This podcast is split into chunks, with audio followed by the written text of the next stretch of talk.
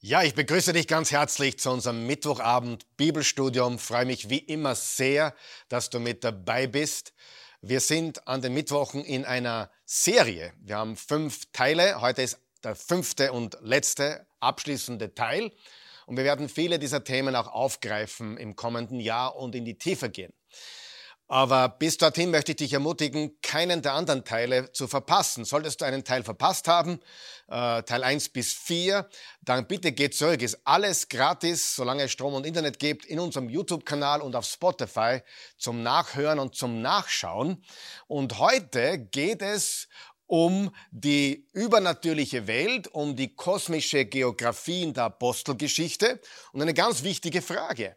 Macht Pfingsten Babylon rückgängig. Ja? Was ist Pfingsten wirklich passiert? Was war dieses Feuer, das gefallen ist und der Wind, der geweht hat und dann das Predigen oder Sprechen und das Verkündigen in neuen Sprachen und dass da Menschen aus den Nationen zusammengekommen sind, um das Pfingstfest zu feiern in Jerusalem?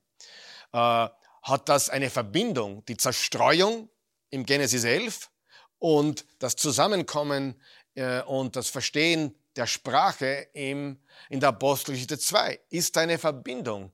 Und wenn ja, was ist die Connection? Was ist unser Auftrag? Worum geht es in der Apostelgeschichte? Ja?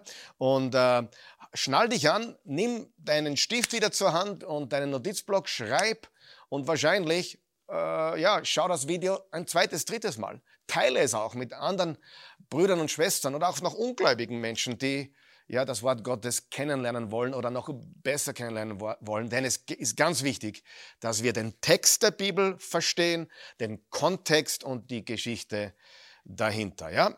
Wir werden uns am Ende des Videos nochmal sehen. Bis dann, viel Freude. Gut, jetzt äh, zum Abschluss in der letzten Einheit werden wir zu meinem Lieblingsthema kommen. Du sagst, was? Ja, jetzt kommt aus meiner Sicht der Höhepunkt. Äh, es ist nur meine Sicht der Dinge. Bitte Fragen aufschreiben, Ideen, Anregungen für einen Podcast, äh, ein Bibelstudium. Wenn du eine Frage hast, die interessant ist, mache ich eine ganze Stunde daraus, wenn es passt. Ja, also ich möchte wirklich darauf eingehen. Äh, ich glaube nicht, dass wir jetzt eine Fragestunde machen zum Abschluss, oder? Ihr wollt lieber den Content, oder? Ja? Wer will Fragestunde, wer will Content? Ja, beides könnt ihr euch in die Haare schmieren, ja? Nein, Spaß. Nein, aber nur Spaß. Das geht heute leider nicht, aber ich, ich verspreche euch, ich hole, alle, ich hole alles auf. Ich werde keine Frage offen lassen, auch wenn es nicht heute ist. Aber ich habe heute schon kürzen müssen, aber es ist noch, wie gesagt, du kannst bei jeder Rebellion kannst du tiefer bohren, 50 Stunden. Bei jeder, bei, bei vielen Themen, die wir gesprochen haben, da ist so viel Tiefe, so viele Quellen, so viele Beweise, ähm, die es wert sind, wenn du ein Student bist, dem nachzugehen. Bitte alle Fragen auf. Ich habe schon ein paar Zettel bekommen. Ich hebe mir das alles auf. Ich gehe das alles durch. Du kannst auch deine Fragen schreiben an kontakt.oasechurch.tv und ich werde es abarbeiten, so wie ich, ich, ich Zeit dafür habe. Und, äh, aber Montag und Dienstag mache ich Urlaub, Privaturlaub, alleine Urlaub. Ich glaube, ich, gehe in ein, ein Koma, ja? so ein bisschen ausruhen. Morgen ist Sonntag, morgen haben wir die Predigt Kämpfer. Wird, da lade ich euch auch natürlich alle herzlich ein, dass ihr da seid. Wird eine super Geschichte morgen zu unserer Serie Kämpfen für das, was wirklich wichtig ist. Gut, was haben wir gesagt? Jesus kam und hat ein paar Signale abgefeuert in Richtung Reich des Todes. Sehr wichtig. Und da spielt diese Geografie, diese kosmische Geografie eine große Rolle. Du sagst, wie wichtig ist diese kosmische Geografie heute noch? Ich meine, Eden war ein wichtiger Boden, Israel ist ein wichtiger Boden. Wie schaut's der Tempel? Wisst ihr eigentlich, dass, dass der, der, die Stiftshütte, der Tempel waren alles Mini-Edens, wisst ihr das? Wo die Gegenwart Gottes war. Der, der Zweck der Stiftshütte in Exodus ist ja, um die Gegenwart Gottes, um ein Zuhause für Gott wiederzumachen. Letztendlich heute, wo ist der Tempel Gottes? In uns. Jesus Nachfolger. Das heißt, wir sind der heilige Boden. Nicht, nicht Österreich oder Deutschland oder, oder irgendwie Land in dem Sinn, äh, oder nicht nur, sagen wir so, sondern als Christen haben wir, sind wir der Tempel Gottes. Wir sind die, wo die Gegenwart Gottes wohnt. Okay, also das hat alles eine Bedeutung, diese Geografie, diese Sprache, diese Signale, die Jesus ausgeschickt hat in Matthäus 6. Die Pforten der Hölle können ihr nicht widerstehen oder die Pforten der Hölle haben keine Chance. Wir werden überwinden. Und Jesus hat also bewusst hier begonnen und dann auch in Matthäus 17 mit der Erscheinung von Elia und, und äh, Moses. Das waren alles Zeichen in Richtung Reich des Todes. Jesus wollte den Mächten der Finsternis eine klare Botschaft schicken. Ich bin da. Was wollt ihr jetzt tun? Jesus suchte den Kampf, weil er weiß, was passieren muss. Er muss festgenommen werden er muss sterben, damit er auferstehen kann. Nur hier ist die wichtige Botschaft. Das Reich der Finsternis wusste, was wussten sie? Sie wussten, was sein Endziel war. Was ist sein Endziel? Eden. Sagen wir es gemeinsam? Eden. Eden, Plan A bleibt Plan A, richtig? Das, was am Anfang hätte sein sollen, Paradies, wird am Ende wieder sein. Das ist der Plan. Das wussten sie. In, die haben sich wahrscheinlich gedacht, ah, jetzt ist er da. Jetzt macht er das komische Eden wieder. Jetzt will er wieder, über, jetzt will er wieder Eden machen. Die wussten. Die wussten, um was es geht. Die Wiederherstellung der Dinge. Auch die Menschen wussten, dass Jesus kam, um wiederherzustellen. Aber für die war es eher eine militärische Geschichte. Wird er uns befreien von den Römern wird er uns befreien, damit wir endlich los sind von der Herrschaft des römischen Reiches. Also sie wussten, dass der Messias kommen würde. Sie wussten, was das Endziel war, nämlich Freiheit und ein besseres Leben oder Paradies. Aber keiner wusste von der Auferstehung. Das ist sehr wichtig. Sie wussten es nicht. Ich lese euch vor 1. Korinther 2, da sagt, sagt Paulus folgendes. Und doch verkündigen auch wir Weisheit. Für die, die dafür reif sind. Das ist jedoch nicht die Weisheit der heutigen Welt, auch nicht, pass auf, der Machthaber dieser Welt, da haben wir es wieder, die ja irgendwann entmachtet werden. Habt ihr gelesen, was da steht? Machthaber, die irgendwann was? Entmachtet werden. Wer wird dann herrschen mit Jesus? Wir. Sondern wir predigen das Geheimnis, sag mal Geheimnis, unterstreicht das Geheimnis der verborgenen Weisheit Gottes. Dass diese Weisheit für uns sichtbar wurde, hat Gott schon vor aller Zeit bestimmt, damit wir an seiner Herrlichkeit Anteil bekommen. Jetzt pass auf, wer sagt? Keiner von den Machthabern dieser Welt. Wie viele? Keiner hat sie erkannt. Denn wenn sie diese Weisheit erkannt hätten, dann hätten sie den Herrn der Herrlichkeit nicht gekreuzigt. Das heißt, Jesus muss gekreuzigt werden.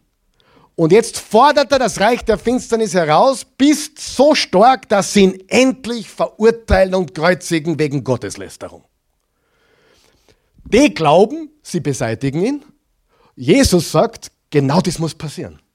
Seht ihr das? Er musste sterben. Aber die hätten das nie getan, hätten sie gewusst, was wirklich passiert. Das ist sehr wichtig. Wir sehen hier, die Machthaber dieser Welt sind echt. Sie kannten Jesus. Wer von euch weiß, als Jesus hinüberkam in die Region, wo die, wo die Schweinehirten waren, das war heidnisches Territorium. Schweine ist ein guter Hinweis darauf, dass es sich um nicht jüdisches Territorium handelt, okay? Und was haben sie gesagt? Bist du gekommen, um uns vor unserer Zeit wie steht es genau? Keine Ahnung. Vor unserer Zeit zu entmachten? Warum bist du da? Bist du jetzt schon da? Ist die Zeit, die haben gewusst, dass Jesus zurückkommt, um, dass, dass der, Sohn, der Messias kommt, um das nicht jüdische Territorium zurückzuholen, die Nationen. Dort, wo die Schweinehüter waren, quasi. Wo die Dämonen waren. Okay? Also es geht um Geografie. Im Babel 11, Kapitel 11 Genesis geht es um kosmische Geografie. Die Nationen werden zerstreut und Gott beginnt mit einer Nation von vorne, Abraham. Und diese Geschichte zieht sich durch bis zum Ende. So, Sie wussten, was sein Endziel ist, nämlich Reich Gottes bauen, Eden wiederherstellen, Paradies. Sie wussten, warum er da war. Aber sie wussten nicht, dass sein Tod zu einer Auferstehung führen würde. Ich meine, das waren keine Idioten. Die, die, die haben gewusst, aber sie haben nicht gewusst, dass er nach dem Tod auferstehen wird. Warum weiß ich das? Nicht einmal seine Jünger wussten es. Im Lukas 24 steht die Emmaus-Jünger. Kennst du die Geschichte? Die Emmaus-Jünger, die waren auf dem Weg nach Emmaus, darum heißen sie Emmaus-Jünger, und sie waren traurig. Hast du, und dann kam so ein dritter, dritter Typ dazu und der hat mit ihnen geredet. Sie erkannten ihn nicht, es war Jesus, oder sie erkannten ihn nicht. Und sie haben mit ihm geredet. Und warum seid ihr so traurig? Und sie sagen, bist du, bist du von gestern? Entgeht dir, was im Internet steht? Hast du das nicht? Entgeht, bist du, hast, liest du die Zeitung nicht? Und, und er, also was meint ihr? Ja, nein, das, sie, haben uns, sie haben den Jesus gekreuzigt und noch schlimmer, heute, heute haben sie das Grab leer gefunden, sie haben seinen Körper gestohlen. Das war in ihrem Kopf. Dann gingen sie weiter und dann hatten sie ein Mahl. Und während er das Brot brach, erkannten sie ihn. Und dann steht wörtlich, es gingen ihnen die Augen auf. Das heißt, Niemand hat das vollständige Bild gehabt. Ich meine, wenn die Mächte der Finsternis gewusst hätten, okay, Jesus kommt, der Messias kommt, dann wird er heilen, befreien, vergeben, dann wird er sterben, dann wird er begraben, dann wird er drei Tage später auferstehen. Hätte niemand ihn gekreuzigt. Versteht ihr? Und jetzt kommt ein ganz wichtiger Satz. Die Prophetie im Alten Testament ist bewusst kryptisch. Warum, warum verstehen wir heute, dass es im Alten Testament von Jesus spricht? Weil wir im Nachhinein gescheiter sind, richtig? Warum? Wir sehen es im Nachhinein. Hat Abraham an Jesus geglaubt? Ja und nein. Er hat gewusst, es kommt ein Messias, aber hat der die ganze Geschichte gewusst? Na. Und du sagst jetzt, ist ist alles im, im Alten Testament zu finden? Beinahe alles. Aber wie ein Mosaik, wie ein Puzzle. Nicht auf einmal. Es gibt keinen Vers im Alten Testament, der sagt, der Messias kommt, er wird sterben, er wird wieder auferstehen. Den Vers gibt es nicht. Es gibt nur da ein Bruchteil, da ein Bruchteil, da ein Bruchteil, da ein Bruchteil. Und wir im Nachhinein, na logisch, Jesus, Jesus, Jesus. Wir sehen Jesaja 53 zum Beispiel. Wir sehen es alles, richtig? Das war also wirklich, es ist bewusst. Warum musste Gott es kryptisch oder geheim halten in einer gewissen? Warum? Logisch. Hätten sie gewusst, dass, er, dass die Kreuzigung zur Auferstehung führt, hätten sie es nicht getan. Und Jesus wusste, das muss passieren, damit die Auferstehung passieren kann. Und sie glaubten, mit, der, mit dem Tod ist er weg. Das heißt, sie haben gewusst, Messias, sie haben gewusst, er kommt wieder zu regieren, zu Herr, Eden, Paradies, aber sie hatten nicht die Details und schon gar nicht die Auferstehung im Kopf. Ja? Das steht hier ganz deutlich. Selbst die Jünger, wie gesagt, verstanden es nicht bis zum Schluss. Und kein Vers im Alten Testament gibt uns das ganze Bild. Es sind alle Teile da, aber nicht klar. Nur im Nachhinein gingen ihnen die Augen auf. Und im Nachhinein können wir die gesamte Geschichte auch im Alten Testament finden. Es war absichtlich ein Rätsel. Ohne Jesus ist das Alte Testament ein Rätsel. Stellt einen Juden vor, der Jesus nicht kennt. Für den ist das Alte Testament die Heilige Schrift, aber er sieht den Messias überall, richtig? Aber sieht nicht Jesus weil er die Augen nicht offen hat für Jesus. Man kann Jesus im Alten Testament finden, aber nur im Nachhinein. komplett im Nachhinein. Es wird ein Messias angedeutet, immer wieder, immer wieder, immer wieder, immer wieder, aber nie vollständig. Es ist bewusst kryptisch und Gott musste es so machen, sonst hätten sie ihn nicht gekreuzigt. Versteht jeder? Kosmische Geografie. Jetzt komme ich zu meinem Lieblingsthema. Lieblingsthema. Ja, das Schwierigste habe ich hinter mich gebracht. Ich bin so glücklich. Danke für eure Aufmerksamkeit. Ich war jetzt richtig gut heute. Und ich sage euch ehrlich, ähm, es ist gewaltig. Ich habe mir nicht gedacht, dass das so smooth geht von, für mich. Ich, hab, ich, war, ich war so fertig teilweise. Ich sage euch ganz ehrlich, wie es ist. Ich bin auch nur ein Mensch. Die Christi weiß, ich bin ein richtiger Mensch. So, jetzt kommen die Apostelgeschichte. Und ich behaupte jetzt etwas, was jetzt einige aus dem Sessel hauen wird vielleicht. Verstehst du das alles nicht, was wir jetzt gesagt haben? Kannst du auch die Apostelgeschichte nicht wirklich verstehen.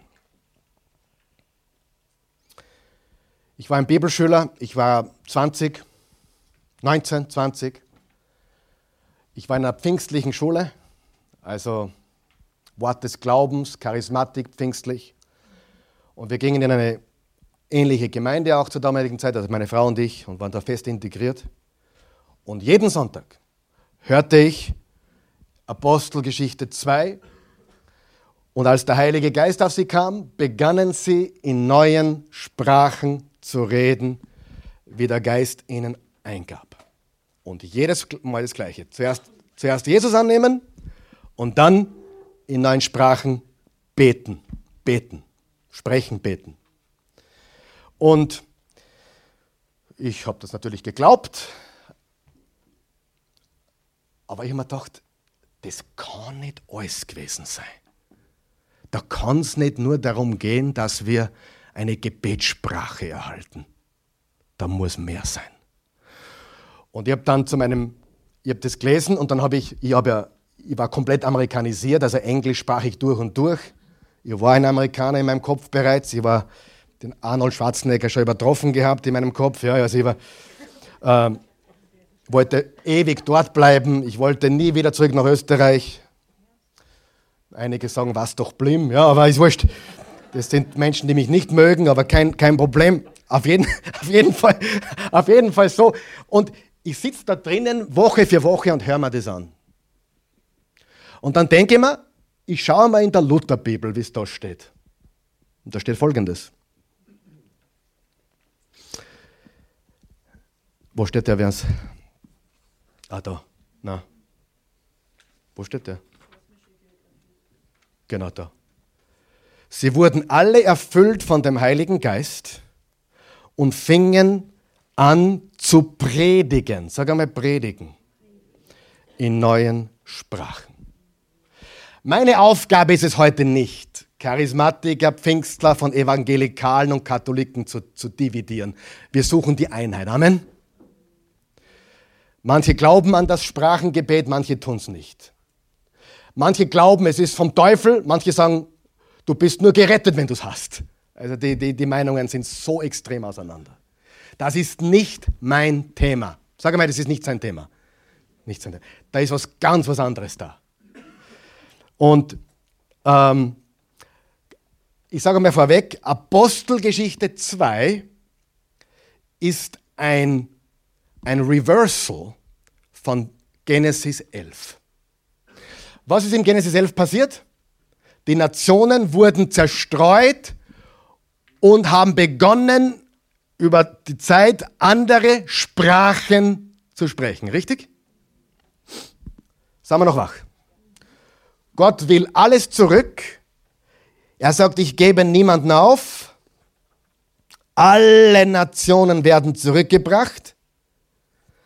Und die neutestamentlichen Autoren gehen davon aus, dass die Adressaten, natürlich der Lukas hat an Theophilus geschrieben, und er ging davon aus, dass er mit der Septuaginta, das ist die griechische Übersetzung des Alten Testaments, das waren ja Griechen, vertraut sind. Und das Neue Testament wurde auf Griechisch geschrieben.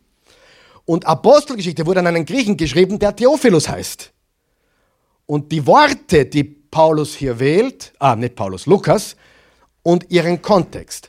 Lesen wir einmal Apostelgeschichte 2, vier Verse, die ersten vier Verse. Als der Pfingsttag anbrach, waren alle wieder beieinander. Plötzlich setzte vom Himmel her ein Brausen ein. Es klang wie das Tosen eines heftigen Sturms und erfüllte das ganze Haus, in dem sie zusammensaßen.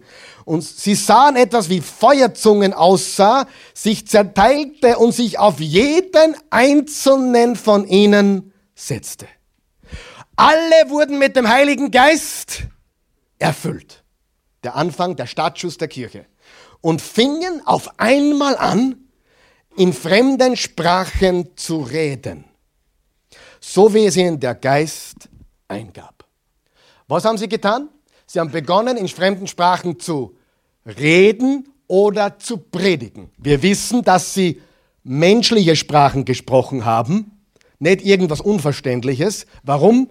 Weil Nationen waren von allen, die kamen zu, nach Jerusalem einmal im Jahr, um dort das Passafest zu feiern. Stimmt es? Und die, die Menschen begannen zu predigen in fremden Sprachen. Was ist zu Babel passiert? Die Nationen wurden zerteilt und die Sprachen verwirrt. Ja oder nein? Ich erfinde, Freunde, lieber Charismatiker, lieber Pfingstler, ich erfinde nichts. Ja, und ich will dir auch deinen Glauben nicht nehmen an den Heiligen Geist. Ich stehe auf den Heiligen Geist.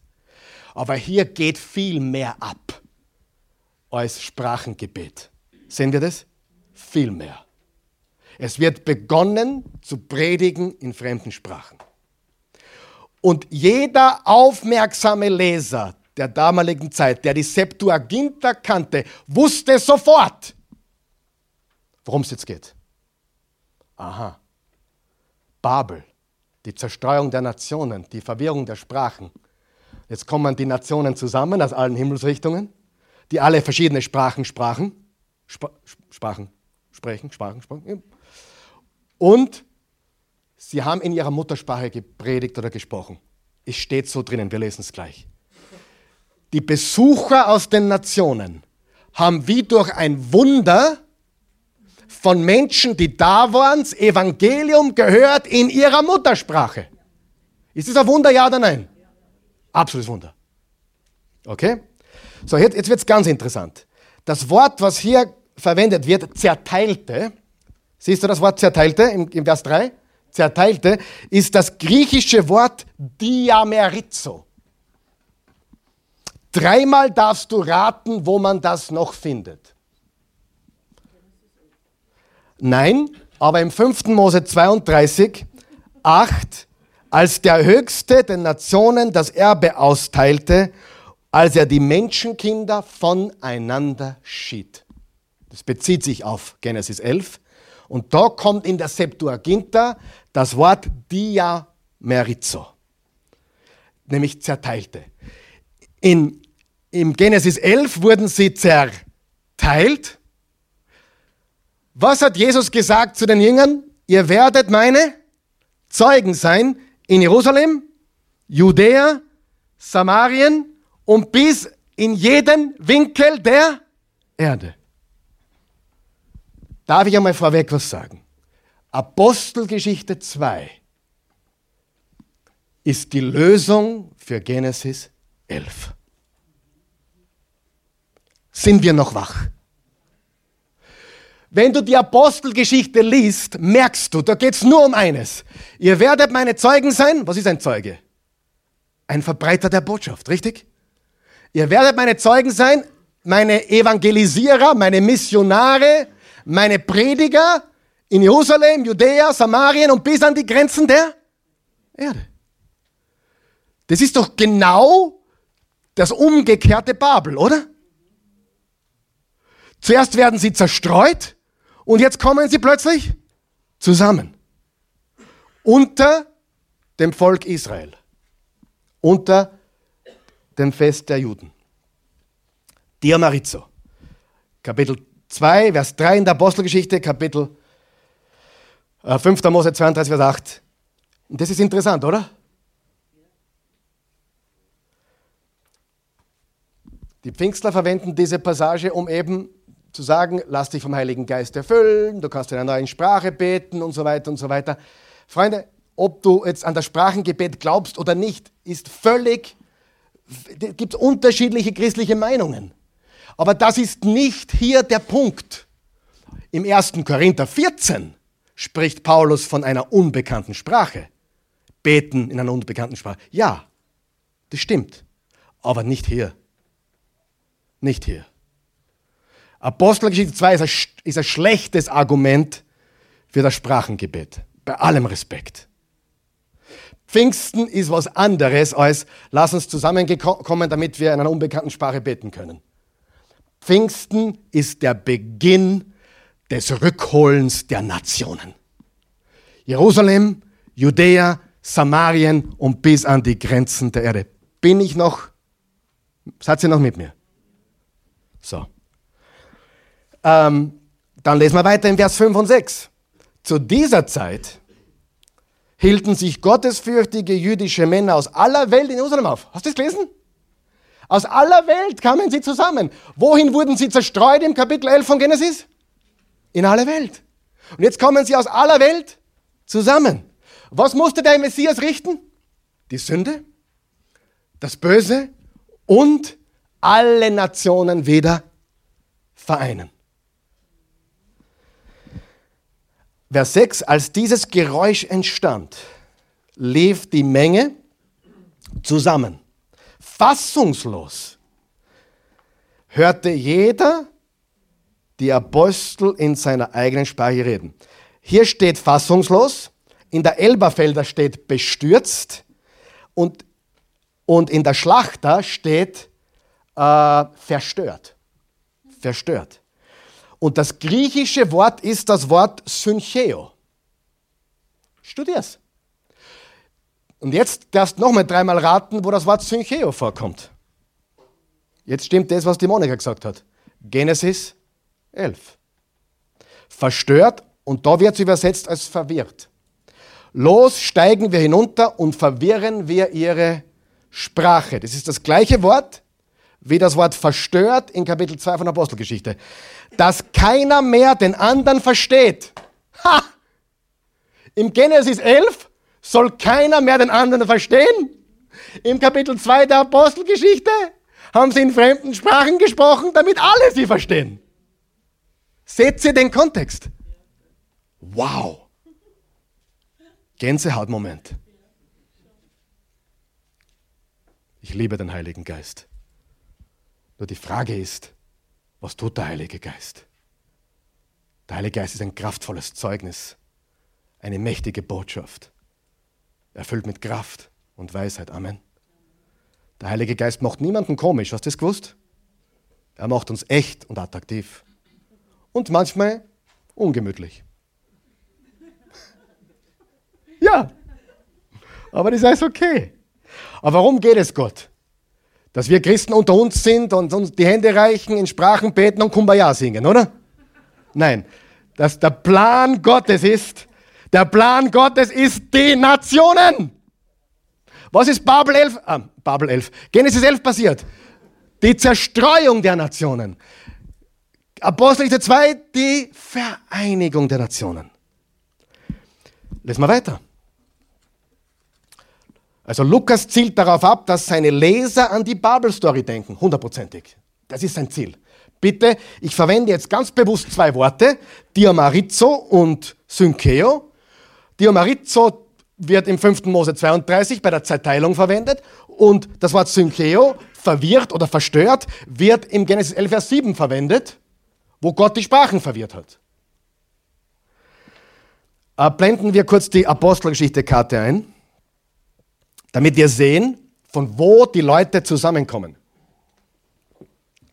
Von, von überall dort, am Pfingsttag, am Pfingst, ihr könnt es auch hinten da sehen, am Pfingsttag kamen sie zusammen aus all diesen Nationen. Lies es nach. Wo kamen sie hin? Jerusalem. Warum? Um das jährliche Passafest zu feiern. Oder Pfingstfest, Entschuldigung. Und was ist passiert? etwas Außergewöhnliches, nämlich der Heilige Geist ist gekommen. Das ist einmal passiert vor 2000 Jahren in der Form. Wo gingen diese Leute zurück, als sie fertig waren? Wo gingen sie hin, als sie fertig waren? Sie gingen wieder nach Hause. Was haben sie dort getan?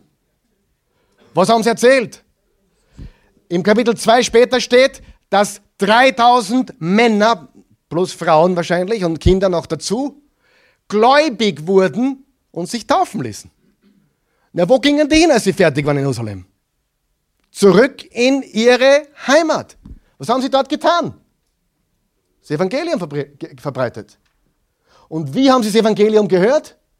In ihrer Muttersprache von jemand, der diese Muttersprache nicht spricht. Wenn das kein Wunder ist, dann heiße ich Otto.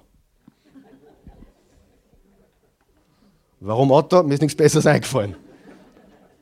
So einfach bin ich, weil Otto ist Otto von vorn und von hinten. Also ist wurscht. Völlig okay. Sie, die merken, die merken, da passiert was Besonderes. Die sind wie jedes Jahr in Jerusalem, nur dieses Mal ist es anders. Und nicht, wir sprechen jetzt alle in Zungen oder in Sprachen, sondern wir hören das Evangelium in unserer Muttersprache. Von Menschen, die diese Muttersprache noch nie vorher gesprochen haben. Und plötzlich gibt ihnen der Geist Gottes ein, die Botschaft von Jesus in all diesen verschiedenen Sprachen und die Leute werden zurückgeschickt nach Hause. Das ist die Umkehr von Babel. Macht Sinn? Und das ist die Botschaft des Neuen Testaments. Jede Zunge, jede Sprache, jede Nation, jedes Volk wird Menschen vor dem Thron Gottes haben. Gut. Gehen wir weiter, Vers 7. Außer sich vor Staunen riefen sie. Sind das nicht alles Galiläer, die hier reden? Ha! Wie kann es sein, dass wir sie in unserer Muttersprache hören? Habe ich gerade erklärt. Wir sind hier. Parther, Meder, Elamiter. Wir kommen aus Mesopotamien, aus Judäa, Kappadokien, Pontus aus der, und aus der Asia, aus Phrygien, Pamphylien, Ägypten, aus der Gegend um Cyrenien und Libyen. Dazu kommen noch die hier ansässigen Römer, egal ob gebürtige Juden oder zum Judentum übergetretene. Selbst Kreter und Araber sind hier. Von überall.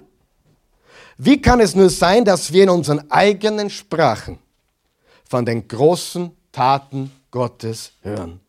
Sie waren bestürzt. Was, das, was ist das nur? fragte einer den anderen ratlos und erstaunt. Sie werden gläubig und gingen zurück. Jesus letzte Worte, vergiss das bitte nicht. Ich habe schon mehrmals zitiert heute, aber hier ist der Vers auf der Outline. Wenn aber der Heilige Geist auf euch gekommen ist, werdet ihr Kraft empfangen und als meine Zeugen auftreten. In Jerusalem, in ganz Judäa und Samarien und bis an den letzten Winkel der Welt. Sind wir da mittendrin jetzt? Ja in der, im achten Kapitel der Apostelgeschichte, Philippus predigt in Samarien. Kennt ihr die Geschichte? Was ist Samarien? Samarien ist die Hauptstadt der zehn abgefallenen Stämme Israels. Was ist die Botschaft Gottes? Ich liebe euch auch und ich lasse euch nicht aus. Ich will auch euch. Sag einmal, ich will auch euch. Das war nicht sehr begeistert. Wer von euch weiß, Gott will auch die Österreicher haben. Und deswegen sind wir da. Liebe Freunde, sollte es dir nicht aufgefallen sein schon in meinem Leben, wenn du mich ein bisschen kennst, ich bin nicht aus Jux da. Und ich bin nicht da, weil ich ein großes Gehalt beziehe oder weil ich äh, einen, einen Job brauche oder eine Karriere machen will. Ich brauche das alles nicht.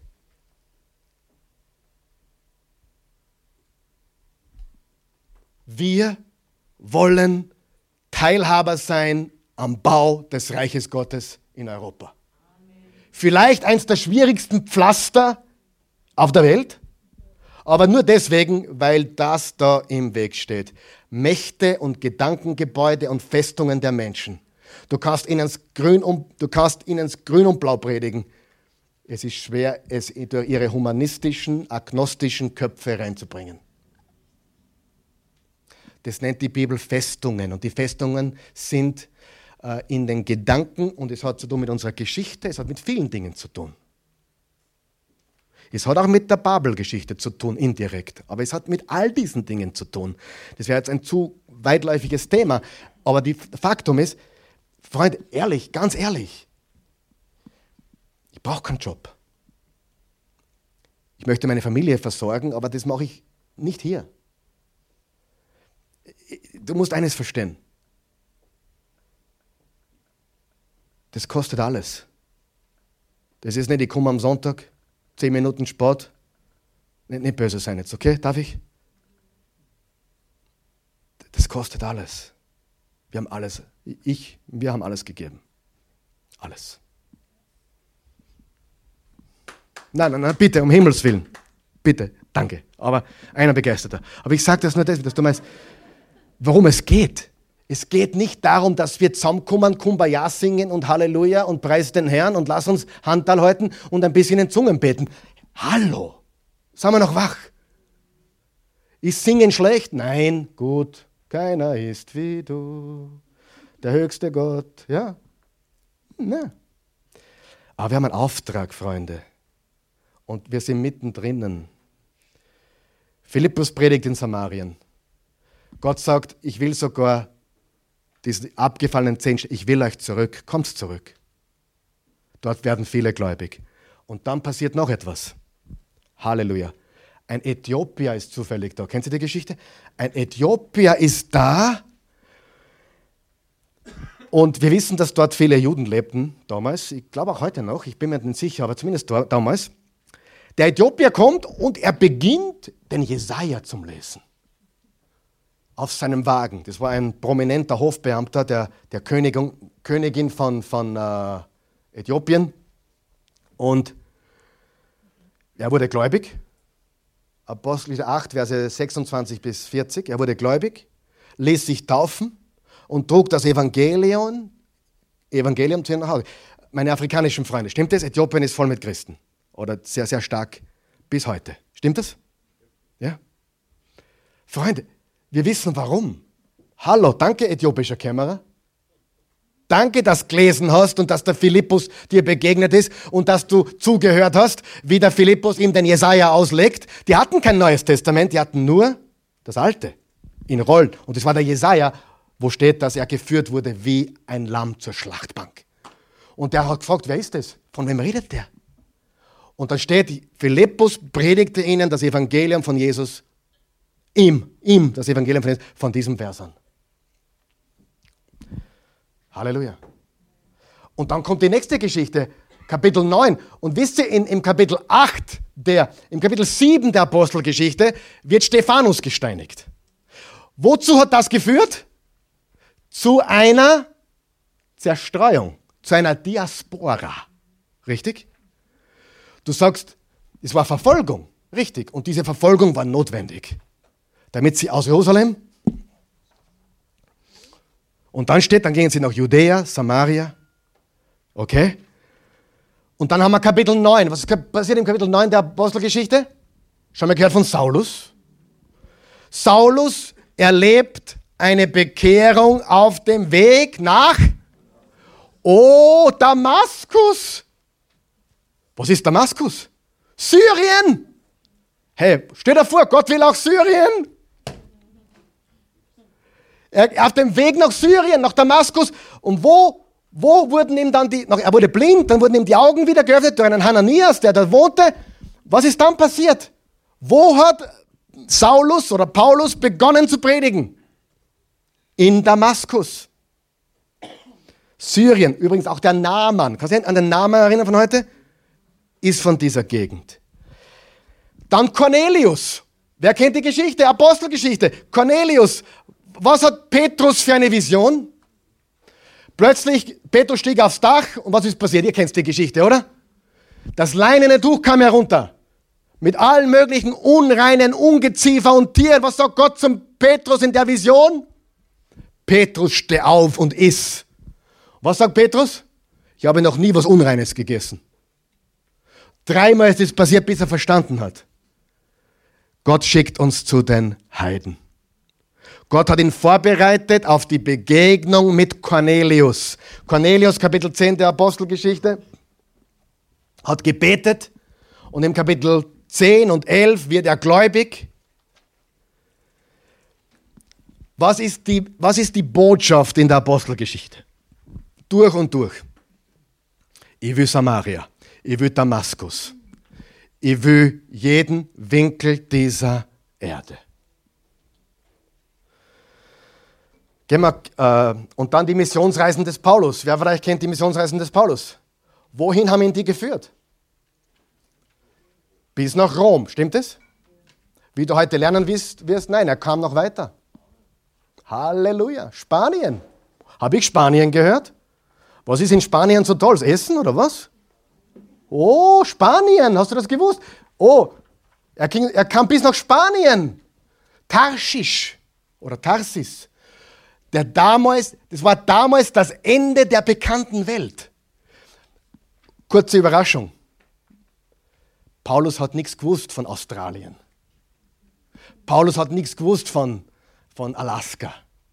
Für die war die Welt aus. Nach, nach Tarsis war die Welt finito. Versteht ihr? Für die, okay, jetzt gehe ich zu weit. Aber was ist der Fokus von Apostelgeschichte und der Rest der Bibel? Was ist das Endziel? Eden. Ja? Was ist der Fokus der Apostelgeschichte? Hör mir gut zu. Jerusalem, Judäa, Samarien und bis an die Grenzen der Erde. Was ist der Fokus? alle Nationen. Wer war der Apostel für die Nationen? Paulus. Gehen wir kurz zurück zur Apostelgeschichte 8, da ist was Cooles, das musst du sehen. Vers 38, er ließ den Wagen anhalten und beide, Philippus und der Äthiopier, stiegen in das Wasser. Und Philippus taufte ihn. Als sie wieder aus dem Wasser kamen, wurde Philippus vom Geist des Herrn entrückt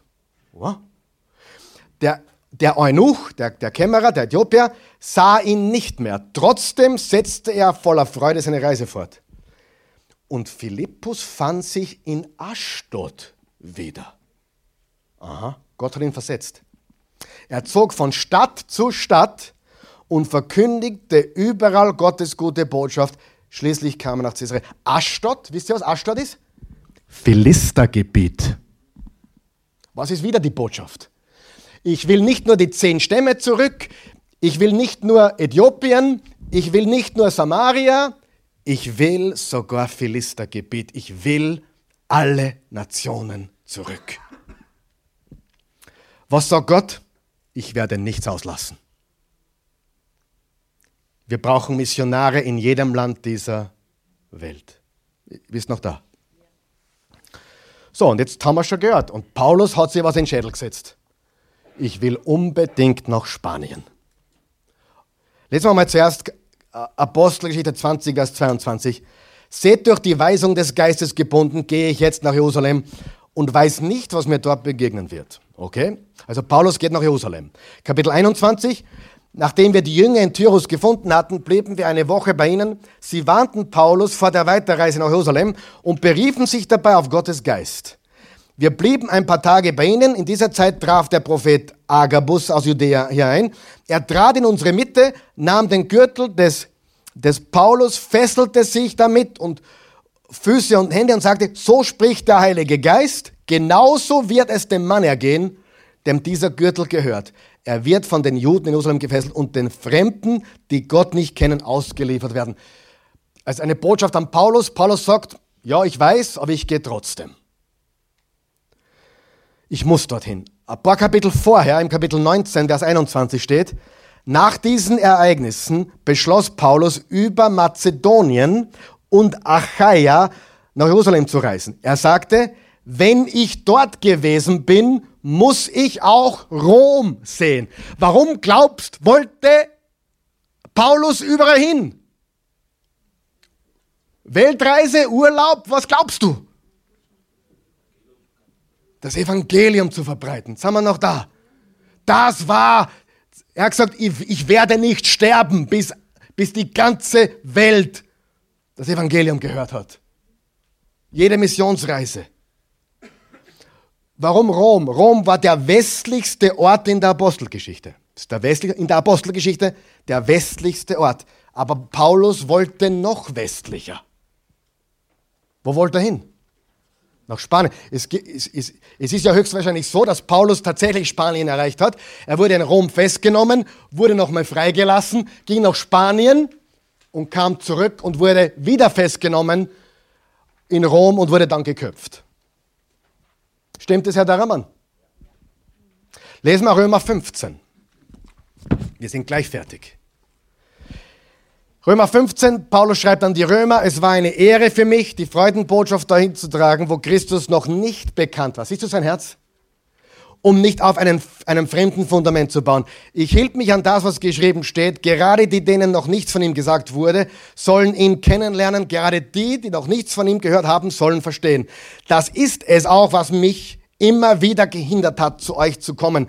Obwohl ich mich jetzt seit vielen Jahren danach sehne, euch zu sehen, aber jetzt habe ich in diesen Gegenden kein neues Arbeitsfeld mehr und plane, nach Spanien zu reisen.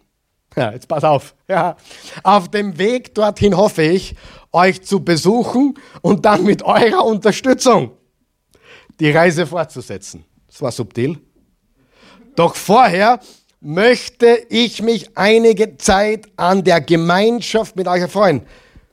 Jetzt reise ich aber erstmal nach Jerusalem, um den Gläubigen dort Hilfe zu bringen. Denn die Gemeinden in Mazedonien und Achaia haben beschlossen, etwas für die Armen unter den Gläubigen in Jerusalem zusammenzulegen. Sie haben das gern getan und stehen ja auch in ihrer Schuld. Denn wenn die Völker Anteil an den geistlichen Gütern der Jerusalemer Gläubigen bekommen haben, sind sie auch verpflichtet, ihnen mit irdischen Gütern zu dienen. Aber wenn ich diese Sache zum Abschluss gebracht und ihnen den Ertrag der Sammlung versiegelt übergeben habe, will ich, jetzt, jetzt pass auf, will ich auf dem Weg nach Spanien kurz bei euch vorbeischauen. ich möchte kurz bei euch vorbeischauen. Aber wo wollte er hin? Nach Spanien. Da, bitte die Landkarte. Schau dir an, wo, das war die Welt, die, die, der westlichste Ort, wie gesagt, in der Apostelgeschichte ist Rom. Äh, dort sieht man auch, dass die letzte Missionsreise, die, die vierte Reise von Paulus endet. Aber was siehst du ganz, ganz westlich? Das heutige Spanien und es hieß Tarsis oder Tarschisch. Und Paulus glaubt tatsächlich, ich werde nicht sterben, bis ich dort gewesen bin. Warum? Warum? Warum, Paulus, willst du unbedingt nach Spanien? Weil ich bin der Apostel für die Nationen. Und das, was in Babel zerstreut wurde, werden wir mit dem Evangelium wieder reinholen. Heute gibt es Missionare auf der ganzen Welt, auf jedem Kontinent, in jedem Land und vielen Stämmen dieser Welt. Und wir werden kein Ende sehen, bis das alles erfüllt ist. Freunde, das ist die Botschaft. Nicht böse sein, aber das Christentum ist größer als ein Kreis, wo wir uns Händchen geben, Kumbaya singen und ein bisschen beten. Nichts gegen den Kreis, Gemeinschaft ist wichtig. Halleluja. Amen. Aber lass uns, lass uns für alles, was wir tun, eine Absicht, einen Zweck haben. Und der ist deutlich für uns vorgegeben. Wir tragen das Evangelium in diese Welt. Halleluja. Ich bin der Apostel für die Nation. Und bitte, glaub mir, der Paulus kannte die Babelgeschichte. Glaubst du das? Er kannte 5. Mose 32, dass Gott die Nationen zerteilte und den, den Gottessöhnen übergab und, und dass, dass Jahwes Anteil ist Israel oder die Söhne Israels. Und dann sehen wir, wie klar er glaubt oder wie, wie klar die Botschaft Gottes ist. Ich lasse niemanden aus. Das ist die Apostelgeschichte. Ich lasse niemanden aus. Wir beginnen mit den Juden und gehen bis in den letzten Winkel der Erde und dann wird der Herr wiederkommen. Epheser 6, Vers 12. Noch einmal, da haben wir schon gelesen, das, das Vokabular des Paulus. Wir kämpfen nicht gegen Menschen aus Fleisch und Blut, sondern gegen die dämonischen Mächte und Gewalten, gegen die Weltherrscher der Finsternis gegen die bösartigen Geistwesen in der unsichtbaren Welt. Er sagt Herrscher. Das griechische Wort ist Achoton. Das findest du auch in Daniel 10. Er sagt äh, Fürst. Äh, er sagt Mächte, Entschuldigung. Das ist das Wort Dynamis, Gewalten, Exosia, Weltherrscher, Kosmakrator, bösartige Geistwesen in der unsichtbaren Welt, dämonische Mächte. Er sagt Throne, Thronos. Er verwendet lauter Begriffe, die von, von den Nationen sprechen, die Gott zurückholen will. Und wisst ihr, was noch steht in der Bibel? Jedes Knie muss sich beugen und jede Zunge wird bekennen. Jesus ist Herr. Die Botschaft durch die Apostelgeschichte ist klar und deutlich. Wir beginnen mit Israel, Jerusalem. Wir gehen nach Judäa, wir gehen nach Samarien und wir gehen in den letzten Winkel dieser Welt. Die Wiederherstellung Gottes und seiner Familie. Reden wir zum Abschluss kurz über die Söhne und Töchter Gottes. Johannes 1, Vers 12.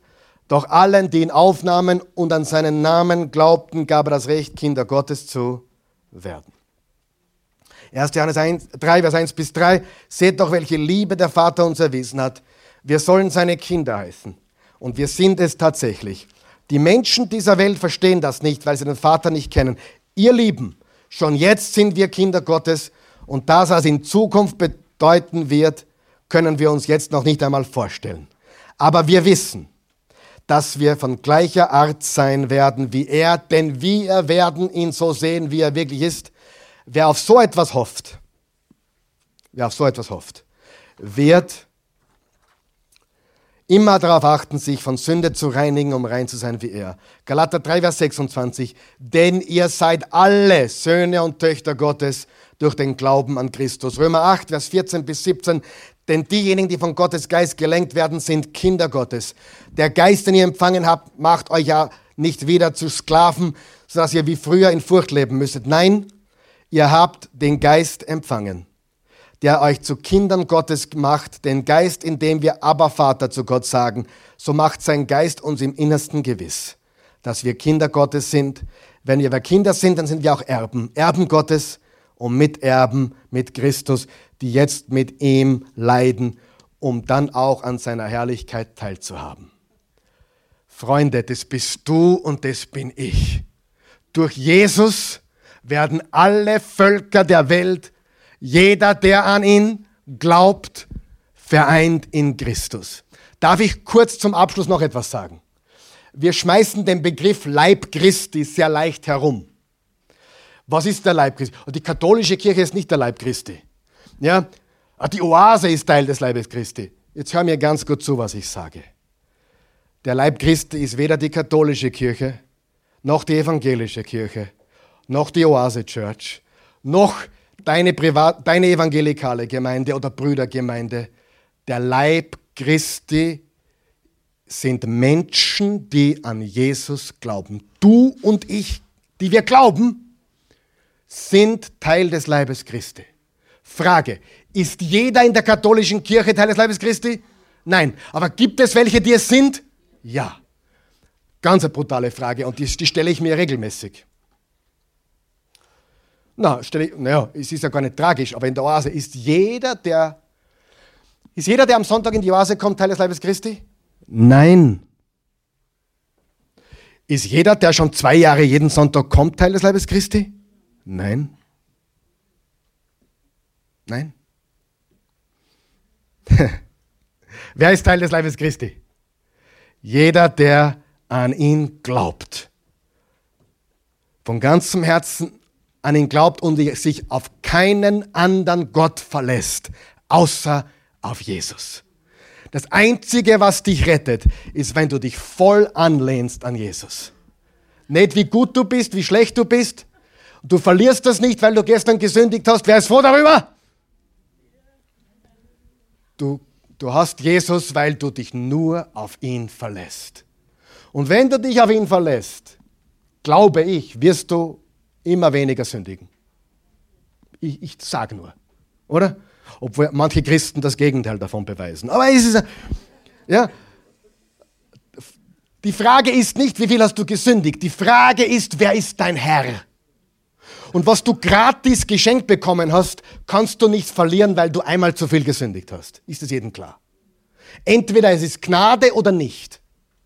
Entweder es ist, was ich tue oder nicht. Aber eines ist klar. Ich muss mich voll und ganz auf Jesus verlassen.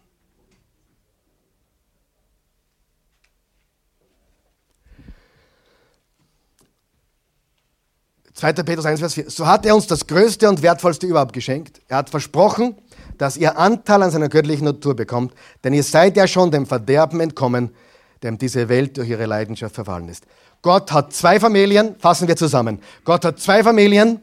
Gott will eine gemischte Familie. Er will Mann und Frau, Jude und Heide, himmlisch und irdisch. Hebräer 2, weil, wir von, weil, wir, weil Gott viele Menschen als seine Kinder in die Herrlichkeit führen wollte, hat er den Wegbereiter ihrer Rettung durch Leiden vollkommen gemacht. Das war der angemessene Weg für ihn, der Ursprung und Ziel aller Dinge ist.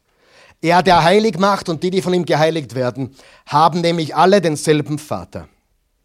Deshalb schämt er sich auch nicht, sie seine Geschwister zu nennen.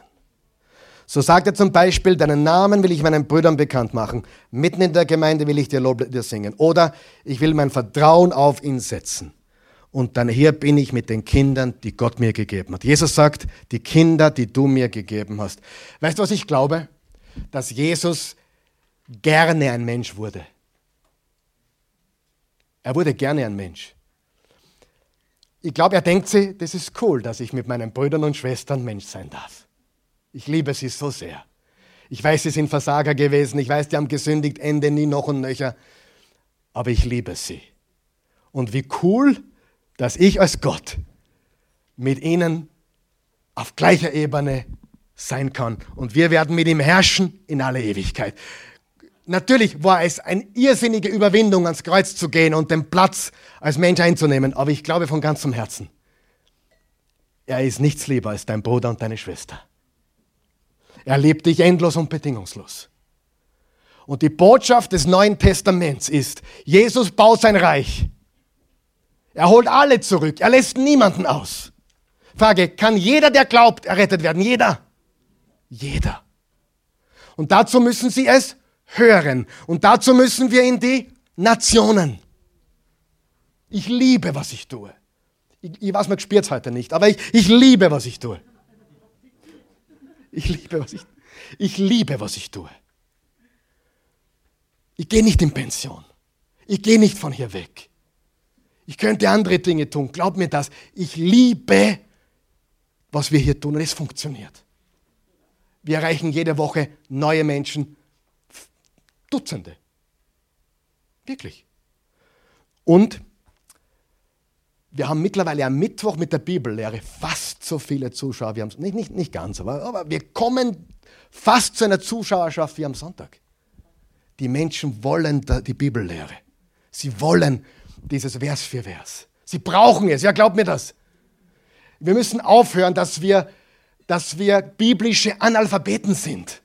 Was für eine Schande.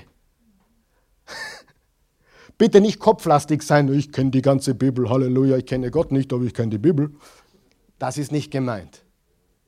Beides. Wer von euch weiß, das eine schließt das andere nicht aus. Wir können beides. Und Jesus liebt es, unser Bruder zu sein und die Familie ist wieder zusammen. Hm? Ich erspare euch die letzten Verse, ihr könnt selber lesen. Aber die Folie zum Schluss, weil das ist es, die Folie zum Schluss. Komm, komm. Wisst ihr nicht, dass die Heiligen die Welt richten werden und wenn durch euch sogar die Welt gerichtet wird, seid ihr denn dann nicht in der Lage, euch um solche Kleinigkeiten zu kümmern? Was ist mit euch, Korinther?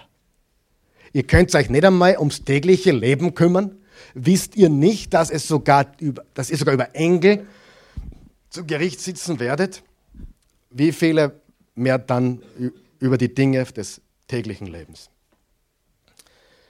Jahwe bleibt Gott. Wer ist froh darüber?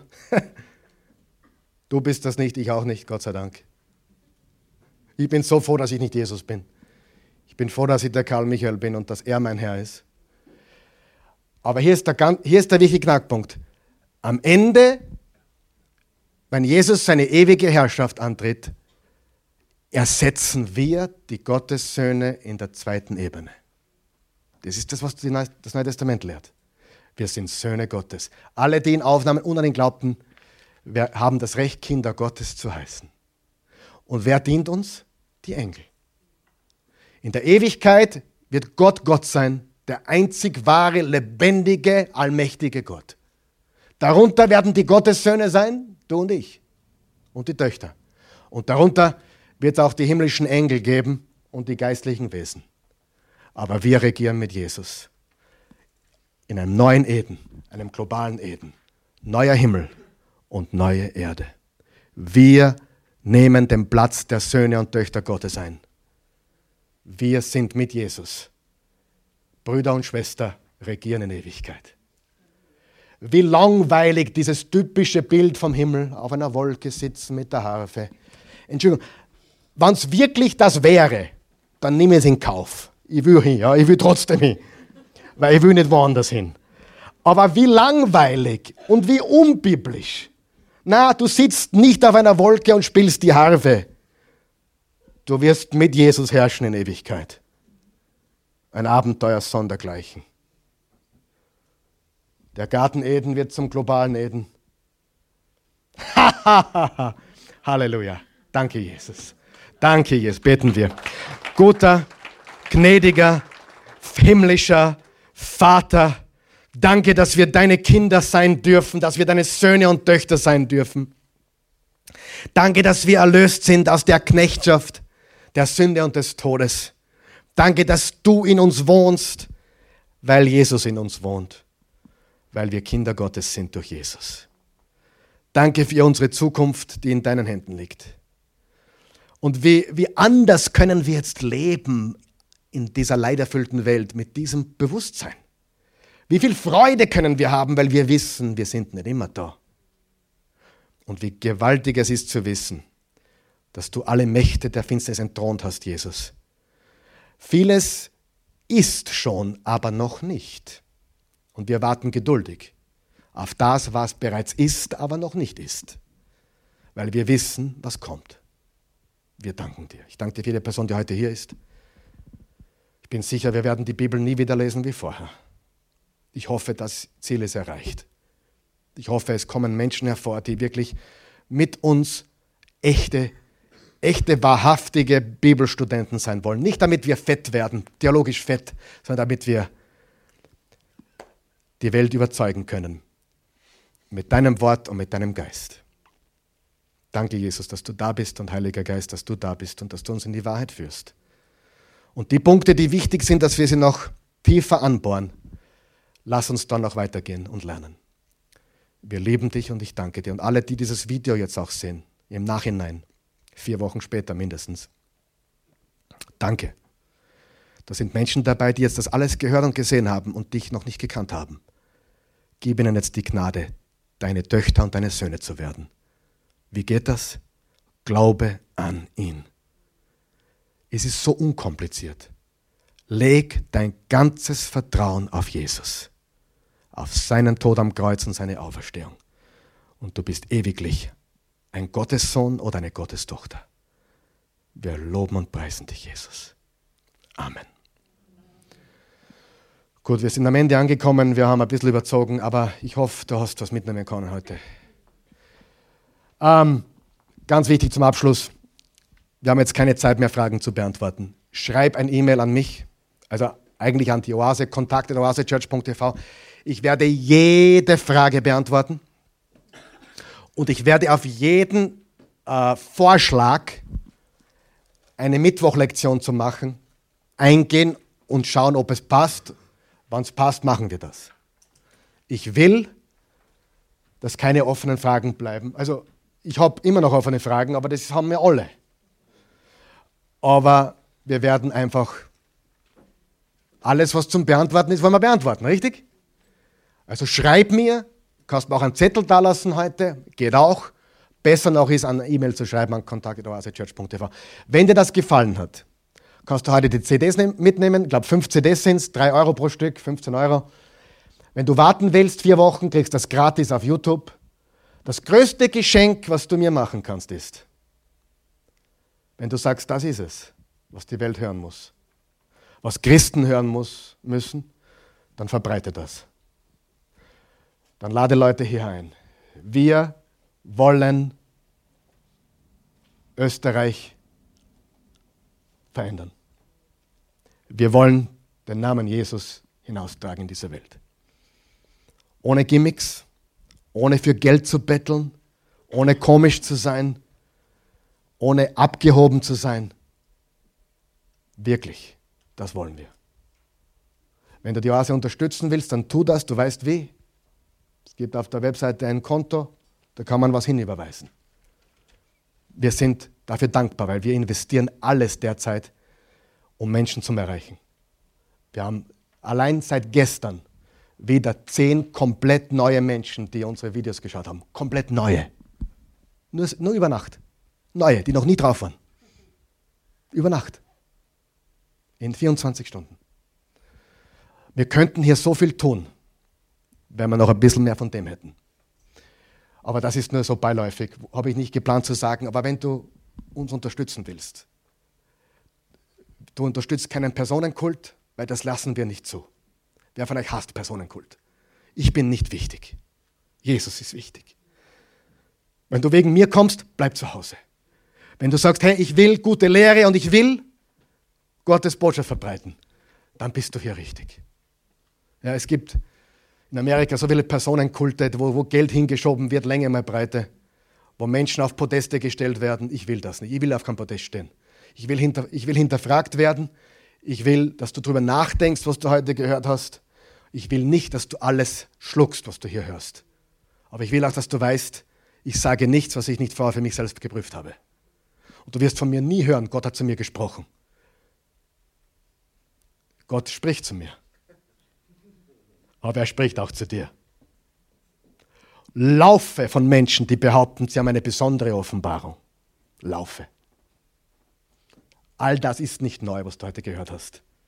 Es ist Ex Experten geprüft und es ist die Wahrheit. Ist der Text, die Geschichte und der Kontext. Amen. Ich wünsche euch einen schönen Abend noch. Ähm, Vielleicht könnt ihr ein bisschen zusammenhelfen, beim Zusammen, dass man, dass man kann Müll hinterlassen. Äh, und ich danke euch fürs Kommen. Morgen haben wir einen super Sonntag. Wenn du dabei bist, freuen wir uns riesig. Ich muss meine Predigt noch fertig machen heute. Sie, ist, ja, sie sitzt so halbert, aber was der. Wir, wir kämpfen weiter. Wer von euch liebt Jesus?